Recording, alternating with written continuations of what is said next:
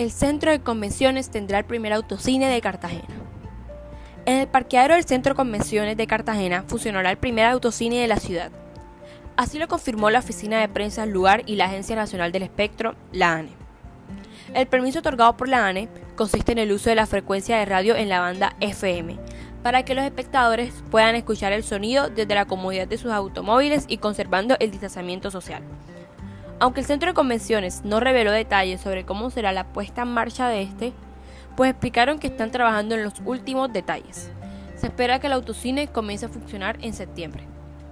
Es de resaltar que por lo pronto la alcaldía de Cartagena no ha autorizado la reapertura de los cinemas, por lo cual los autocines se convierten en una opción para que los amantes de las películas puedan apreciarlas en pantalla grande.